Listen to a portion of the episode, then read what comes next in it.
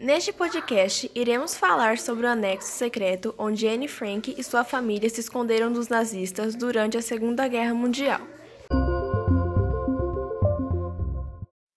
Olá, senhores, sejam bem-vindos a mais um podcast. E hoje teremos um convidado muito especial. Então, vamos receber com muitos aplausos o anexo. Oi, boa noite, telespectadores. É um prazer vir aqui fazer essa entrevista para vocês. Então, anexo, você pode nos contar mais de como era o esconderijo onde Anne e sua família viviam? Eu ficava no fundo do prédio da empresa do pai de Anne em Amsterdã, na Holanda.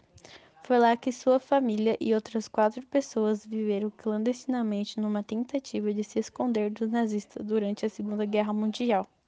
Lá era um labirinto de cômodos, com pouco mais de 120 metros. Era dividido entre a família Frank, a família Van Pels e um dentista. O edifício tinha dois andares, com escritórios, moinhos e depósitos de grãos.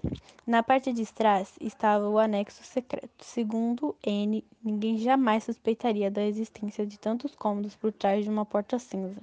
Logo após a família de Frank se mudar, um, uma estante de livros foi erguida na frente da porta, tornando o esconderijo ainda mais invisível. Quem eram as pessoas que ajudaram Anne Frank?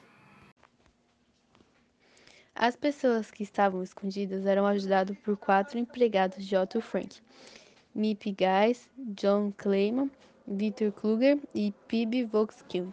O marido de Pib, John Guys, também ajudou e o pai de Pib, John Volkskill, também está envolvido. Quantas eram e quais eram seus moradores? Ao todo eram oito pessoas. Tinha a família Frank, que é a Anne, seus pais, Otto Frank e Edith Frank, e a irmã, três anos mais velha, Margaret Frank. Tinha o casal Van Pels, Herman e August, com o filho Peter, Fritz Pervid, um dentista amigo da família. Como era a divisão dos quartos? Abre aspas. A hora de dormir começa sempre com uma enorme agitação. Cadeiras arrastadas, camas puxadas, cobertores desdobrados. Fecha aspas. Anne escreve em 4 de agosto de 1944. Em um quarto, Anne dormia sozinha. Margaret e seus pais ficaram no quarto ao lado. Peter dormia sozinho no quarto ao lado da sala de estar e o senhor e a senhora Vidam dormiam na sala de estar. Mas com a chegada de Albert, Anne começa a dividir o quarto com ele e depois de um tempo começou a perceber que ele é um colega de quarto ruim. Existia alguma regra no anexo? Se sim, qual? Muitas vezes as famílias tinham que regrar os mantimentos, álcool somente para fins medicinais. Durante as refeições eram proibidos rádios alemães e se tivesse animais de estimação, eles ficariam somente no sótão. E como era a alimentação dessas pessoas? Meia hora era o tempo máximo para o almoço. Era quando os funcionários do armazém estavam fora e rolava de fazer um pouquinho de barulho. O cardápio em geral era baseado em batatas, enlatados e sopas que os amigos da família compravam no mercado negro e deixavam no refúgio. Em relação ao banho, como era essa divisão? Só dava para tomar banho aos domingos de manhã. Como não havia chuveiro por lá, o banho era de canequinho, dentro de uma tina com água aquecida. Cada um usava um local diferente. N, por exemplo, tomava no espaço toalete do escritório. Como era a convivência dos moradores? Eles tinham problemas com a convivência com a senhora Auguste Van Pels. Ele passava bastante tempo com o Peter, que mais tarde descobriu sentir sentimentos por ele. Anne era bem amiga de seu pai e sempre contava tudo a ele, mas já com sua mãe, ela tinha um pouco de atrito. Você já foi quase descoberto outras vezes. Como foi e quantas vezes foram? Bom, na primeira vez, Peter que descobriu que haviam ladrões ali, e nesse dia todos estavam proibidos de fazer barulho até que o Sr. Clame deu o sinal de que o período havia passado. Da segunda vez, também foi o Peter que nos avisou dos ladrões. Eles foram embora, mas como muitos temiam, a polícia apareceu e revistou o prédio. Mas felizmente eles foram embora. Como foi a invasão? Um homem com roupas civis adentra o escritório e aponta uma arma aos funcionários que trabalhavam na parte da frente. Logo depois, dois policiais entram na mesma hora e forçam os funcionários mostrar completamente o interior do prédio. O marido de Mips, Jen, chega para o almoço. Mips o avisa do que está errado. Ele vai embora rapidamente. Os funcionários, John Clayman, pede para Bip Volkswagen que vá à farmácia uma rua à frente e ligue para sua esposa, dando as notícias, e fuge em seguida.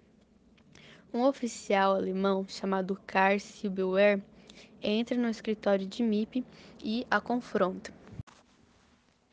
Mip ouve um som dos ocupantes do anexo descendo as escadas. De acordo com ela, era possível dizer pelos passos que eles estavam descendo como cachorros apanhando. Na mesma hora, Jan, do outro lado da rua, vê seus amigos entrando em um caminhão verde, levados pelas polícias.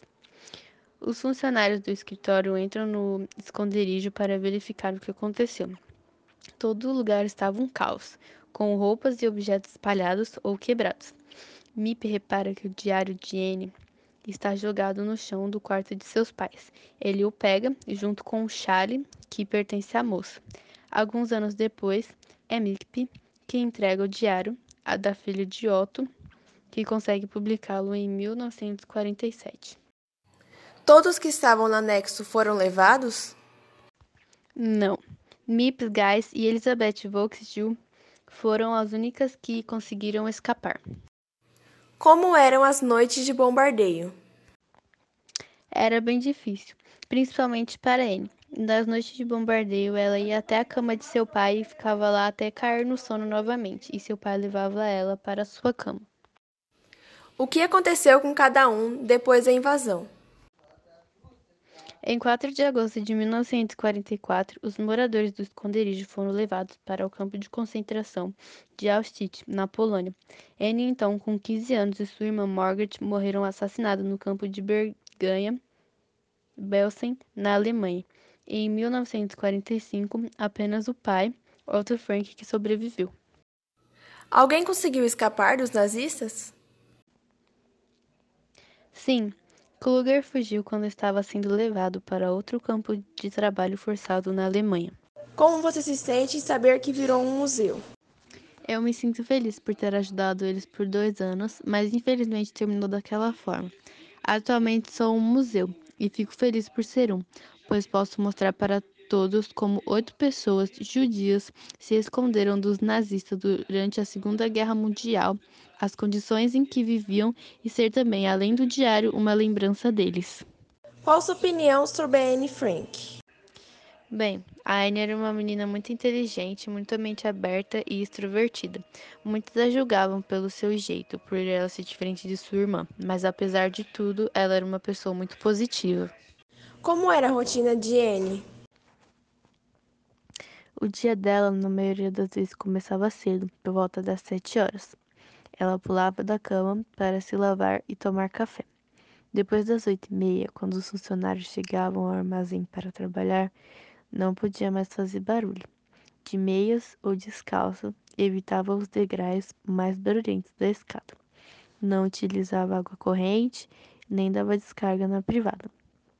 Tossir, espirrar ou dar risada era proibido conversar só em sussurros.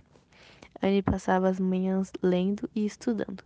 Por volta das meio-dia e meia, quando os funcionários saíam para almoçar, ela fazia suas refeições e em seguida ligava o rádio na BBC para ouvir as notícias. Que horas Anne escrevia em seu diário? Em geral, à tarde, quando boa parte dos moradores do anexo secreto tiravam um cochilo. Anne usou um diário, dois cadernos e 324 folhas avulsas de papel colorido para escrever e reescrever suas memórias. E então, senhores, chegamos ao fim do nosso podcast. Espero que vocês tenham gostado. Esse trabalho foi feito por Isabela, a roteirista, a Júlia Bosco, que foi editora, a Júlia Souza, que é a entrevistadora, e a Juliana, que interpretou o anexo.